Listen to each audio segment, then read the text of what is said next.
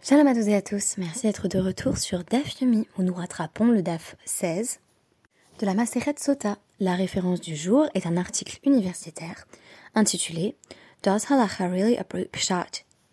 de Martin I. Lokshen, publié dans Dîner Israël, volume 32. La question posée est la suivante. La halacha, telle qu'elle est exprimée bien entendu par les sages dans la Gemara, est-elle susceptible de déraciner réellement le sens littéral des versets. En d'autres termes, quelle est la marge de liberté d'interprétation des Chachamim Quand peut-on s'écarter du sens obvi d'un verset? Aujourd'hui, nous allons nous pencher sur trois cas qui sont ramenés où les sages vont procéder à une extension, à un élargissement des modalités possibles de réalisation d'une mitzvah ou des conditions de celle-ci de sorte que là où le pshat, le sens littéral du verset, semblait n'indiquer qu'un nombre très limité de possibilités de réaliser telle ou telle action, les sages vont élargir et permettre d'employer bien d'autres moyens encore. Mais peut-on vraiment, le cas échéant, parler de déracinement? C'est la question de Martin Ilokshin. Pourquoi employer un terme aussi fort alors qu'a priori on se situe encore dans la continuité du verset? Tout commence par une question simple posée dans la Gemara à savoir, nous venons de décrire le rituel des eaux amères, notamment la préparation euh, de ces eaux elles-mêmes. On nous dit qu'il faut y placer euh, de la poussière, donc afar, ibayeleo, ensham afar, mahusheiten efer. S'il n'y a pas euh, de poussière, pourquoi ne pas mettre efer? Deux termes qui d'ailleurs se ressemblent, puisqu'on a le ayin qui va devenir un aleph, et pourquoi ne pas placer, nous dit-on, des cendres dans le récipient qui va contenir euh, l'eau, mais aussi du sang euh, de sacrifice, ainsi que on l'a étudié euh, dans les dapim précédents et dans le daf 16. Alors on nous dit, en tout cas pour Beth il n'y a pas même pas de question. L'homme chez afa. On n'appelle jamais les cendres poussière, donc il y aurait incompatibilité. Si on n'a pas de poussière, on ne peut pas réaliser le rituel avec des cendres, qui seraient par exemple issues euh, d'un corban, d'un sacrifice que l'on aurait entièrement consumé. En revanche, pour Beth il y a des contextes, notamment dans Bamidbar 19-17, où les cendres de la vache rousse sont bel et bien appelées afar, de la poussière, alors qu'il s'agit bel et bien de cendres d'animal. Alors, peut-on remplacer la poussière par des cendres? Tâche-moi. Première tentative de trouver une réponse. Ce ne sera pas d'ailleurs la réponse conclusive. Je vous livrerai euh, dans un instant la réponse qui est proposée, puisque souvent on a plusieurs tâches des tentatives de résolution qui échouent ou non. Et euh, celle-ci n'est pas la dernière, mais c'est malgré tout le contexte du passage qui m'intéressait.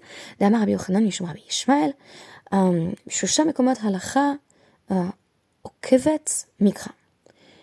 À trois reprises, la halacha, littéralement, d'ailleurs euh, comme c'était au keret, elle déracine, mais plutôt elle supplante le mikra. Donc elle supplante le mikra, ça veut dire quoi? La halacha supplante le verset, le verset tel qu'il est exprimé. Par exemple, la Torah amra be'afar ve'halacha be'choldavar.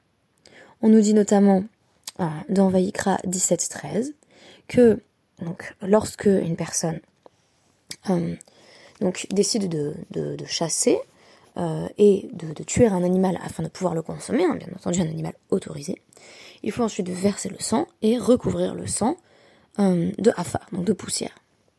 Et pourtant, la dava. En réalité, la halakha, c'est que euh, on peut prendre n'importe quoi, y compris quelque chose qui ne soit pas de la poussière. Il suffit de couvrir. On a peut-être mentionné la poussière simplement parce que c'était le cas le plus évident. Si on est en train de chasser et qu'on est voilà sur une, sur une terre meuble, eh bien on va utiliser ce qu'on a à sa portée pour pouvoir recouvrir le sang avec une dimension d'ailleurs de honte, comme si on devait cacher ce que l'on venait de faire. Il est également dit au sujet du nazir, dans Bamidbar 6.5, que euh, le nazir ne pourra pas se raser la chevelure, aller d'un rasoir, Et pourtant, la est qu'il n'a pas le droit de se raser du tout, peu importe avec quel ustensile. Et enfin, la Torah Amra Sefer La Torah dit également cette fois-ci dans Devarim 24.1, que lorsqu'un homme souhaite divorcer de sa femme, il doit lui écrire un parchemin de divorce. Donc, a priori, on pourrait penser qu'il ne peut écrire qu'un parchemin. Mais halakha dava. Et pourtant, la halakha dit qu'il peut utiliser encore bien d'autres supports, même si euh, le traité Gittin nous permettra de mettre l'accent sur les limites. En réalité, ce Bechol Davar est une extension trop large. On ne peut pas écrire un guet sur tout et n'importe quoi, mais on peut écrire un guet sur quelque chose qui n'est pas un parchemin stricto sensu. Pourquoi est-ce une tentative de résolution à notre question de départ, à savoir est-ce qu'on peut utiliser euh, autre chose que de la poussière euh, pour confectionner la potion des eaux amères On nous dit Ve'im ita, namirai. Si on pouvait aussi mentionner le cas de la sota et dire qu'on peut utiliser autre chose, eh bien, on aurait évoqué ce cas dans le cadre des exceptions au sens littéral du verset, puisque le verset sur la femme sota nous demande spécifiquement euh, de mettre de la poussière, eh bien on aurait dû euh, mentionner, plutôt, euh, c'est Rabbi Ishmael qui aurait dû nous dire, il y a aussi ce cas-là où halacha kevet mikra, où la halacha va dépasser le sens littéral du verset. En réalité, euh, la Guémara ne va pas suivre cette piste d'interprétation en nous disant qu'il y a encore d'autres cas qu'on aurait pu mentionner euh, dans le cadre de ce principe de euh, Rabbi Ishmael, où on a l'impression que la halakha va procéder à une forme d'expansion à partir du verset. La conclusion est donc la suivante. On nous dit que on peut utiliser donc ce qui est appelé de la rakbouvit, yarak hu de afa, faire le travail afa. On a le droit d'utiliser euh, des, légumes euh, en cours de décomposition pour les placer dans la potion, parce qu'ils finiront par tomber en poussière. Euh, en revanche, les cendres ne deviendront jamais poussière à proprement parler, bien que ces deux matières se ressemblent. Donc conclusion, non, on ne peut pas utiliser des cendres, mais oui, on peut utiliser une autre matière, notamment végétale, qui va tomber en poussière. Ça c'est vraiment la résolution du cas de départ. Mais moi ce qui m'intéresse c'est la digression, à savoir cette tentative de résolution à partir du tashma que je vous ai mentionné. Et notamment le cas de euh, Rabbi Ishmael. Alors déjà, c'est Rashi qui va commenter au sujet de Okevet que c'est intéressant de nous dire que la halakha va dépasser le verset, puisqu'en réalité, euh, la halakha telle qu'elle est formulée par les sages va simplement étendre euh, le verset. Donc pourquoi faire comme si la halakha avait, comment dire, s'était positionnée contre le sens du verset Ce n'est pas du tout le cas. On a simplement à chaque fois une multiplication des possibilités de réalisation de l'action ou, à l'inverse de l'interdit, quand il s'agit bien entendu du nazir. Donc on n'a pas d'altération, on n'a pas de modification du sens littéral du verset. Par ailleurs, notamment au sujet du get, il y a des psukim qui euh, permettent euh, d'interpréter cette expansion possible euh, du matériau ou des matériaux que l'on peut utiliser. Donc l'exemple qui est donné ici est tiré de Gittin 21b, où on nous dit comment on sait que un homme peut écrire sur autre chose qu'un parchemin. Eh bien parce que on nous dit euh, il lui écrira avec là. Et là-dessus, Rabbi Aklili commente, puisque l'essentiel dans le pasouk c'est qu'il doit lui écrire, le fait de dire il lui écrira, nous apprend que il peut l'écrire sur ce qu'il veut. Avec les restrictions que l'on connaît, euh, et qui seront en tout cas exprimées euh, dans le traité Gittin. Alors là-dessus, Rachid nous dit, en réalité, Rabbi Ishmael n'apprend pas cette extension de la halacha du pasouk. Il pourrait nous dire, effectivement, on le lit dans Devarim 24.1, il doit lui écrire, et donc l'important c'est l'écriture et pas le parchemin. Lui, en réalité, il nous dit, on a des cas où une transmission orale nous a enseigné qu'on pouvait aller plus loin que ce que le verset semblait nous demander.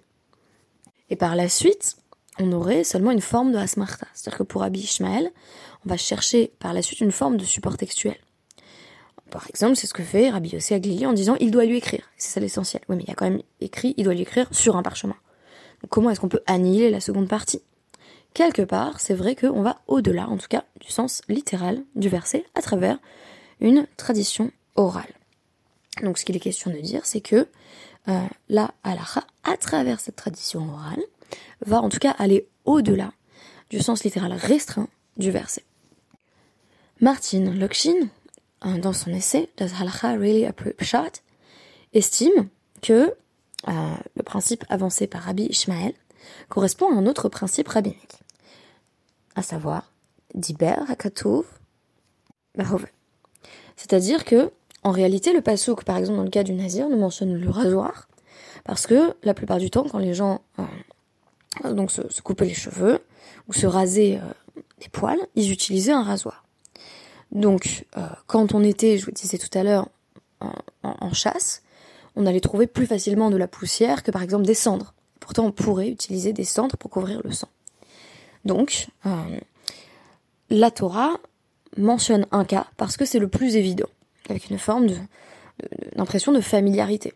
C'est-à-dire euh, que ça semble spontanément plus logique de mentionner, euh, par exemple, le rasoir pour justement se raser, ou encore le parchemin euh, pour écrire un contrat de divorce, plutôt que un quelconque autre support qui semblerait par exemple moins formel.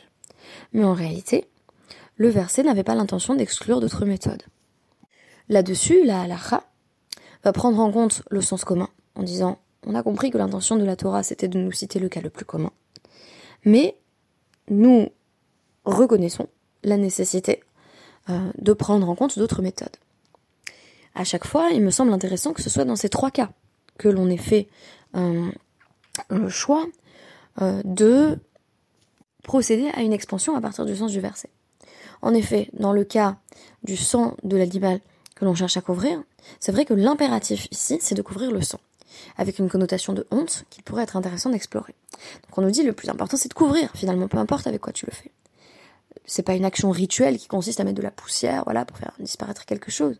Or, dans le cas du rituel de la femme sota, c'est précisément une action hautement ritualisée, comme une sorte de, potion magique. Et si on change l'un des ingrédients, ça pourrait être problématique. En effet, chacun des ingrédients a son symbolisme. On parlait notamment euh, dans, les dapim précédents des sacrifices qu'elle apporte, tandis que ce sont, des sacrifices euh, assez bas finalement, de nourriture animale, euh, parce qu'elle s'est comportée elle-même avec une forme d'animalité en suivant vraiment ses, instincts les plus bas. Et donc on nous dit non, on va pas remplacer la poussière avec encore cette dimension d'humiliation. La poussière se comprend, même le sol, pour le remplacer par des cendres. Au contraire, les cendres, notamment dans, dans le cadre euh, du rituel de la vache rousse, ont, pour connotation la purification. Or, il n'est pas encore temps de la purifier. Il est temps de l'humilier dans ce rituel qui, je le rappelle, n'était pas vraiment pratiqué littéralement, mais en tout cas était décrit par les sages dans la Maseret Sota. Je poursuis. Le nazir, on a une interdiction très marquée qui est de se couper les cheveux. On va pas dire, bah, mais c'est, du, la casuistique, mais il peut se raser les cheveux avec ce qu'il veut, avec, euh, avec des ciseaux par exemple. Non se couper la chevelure. Non, non, pas du tout. On nous dit, bah, la méthode la plus commune, notamment pour, euh, pour, retirer des poils, c'était le rasoir. Mais euh, tout le reste est interdit, parce que sinon ça s'appelle plus être nazir. Puisque le nazir doit effectivement euh, laisser pousser donc sa, chevelure, puis à un moment donné sacrifier sa beauté. Donc on comprend que l'esprit de la loi, en fait, c'est de l'empêcher pendant un temps de se couper la chevelure avec quelque objet que ce soit. Et enfin pour le guet, L'enjeu était de faire en sorte que les maris puissent libérer leurs femmes d'un mariage qui, pour une raison ou pour une autre, ne fonctionnait plus. On pourra parler de cela plus en détail dans le traité Gittin, consacré précisément à ces divorces. Mais on nous dit, en fait, une femme, ce qu'il faut, c'est qu'elle reçoive son guette, parce que tant qu'elle n'a pas reçu son guette, mais si son mari l'a abandonnée, elle est dans une situation intermédiaire qui est intenable et invivable. Donc, on fait en sorte qu'elle reçoive son guette, même si c'est euh, sur euh, un objet annexe qui n'est pas un parchemin, qui serait pourtant la méthode qui semblerait la plus évidente. Martine Lokshin conclut toutefois dans son essai que ce qui est intéressant, c'est que on a euh, utilisé par la suite cette expression qui veut que halacha au mikra, que l'halacha dépasse le mikra, va au-delà de son sens premier, euh, notamment chez les commentateurs médiévaux. Et que cela devient, pour le coup, l'idée que la prend le pas sur le mikra. Peu importe comment toi tu interprètes le verset littéralement, ce qui importe vraiment, c'est comment la l'a codifié. Et donc on va véritablement avoir l'idée que euh, c'est notre interprétation rabbinique, l'interprétation qui nous est livrée notamment à travers la Gemara, qui prend le dessus cette fois-ci, au Kevet, sur euh, les versets, notamment tels qu'on pourrait les interpréter à travers leur sens obvi. Or, selon Rabbi Ishmael, l'idée était peut-être encore plus fine, à savoir que la halacha procède à une expansion du verset à partir de ce qu'elle estime être l'esprit de la loi. En d'autres termes, il y aurait peut-être d'autres contextes où on va apparemment déraciner le sens inversé, ou encore d'autres contextes où on nous dit qu'on a euh, des montagnes de halachot qui tiennent à un cheveu et, à très très peu de, versets, donc qu'on a une formidable créativité rabbinique. Ici, au contraire, on a un simple processus de déduction à partir de ce que les sages estimaient être l'esprit de la loi. J'ai donc trouvé intéressant d'analyser les mécanismes qui permettaient euh, d'interpréter tout d'abord euh, la Torah elle-même, tout en présupposant que c'est la halacha, et par conséquent le processus élaboré par les sages, qui a la préséance. Merci beaucoup et à demain.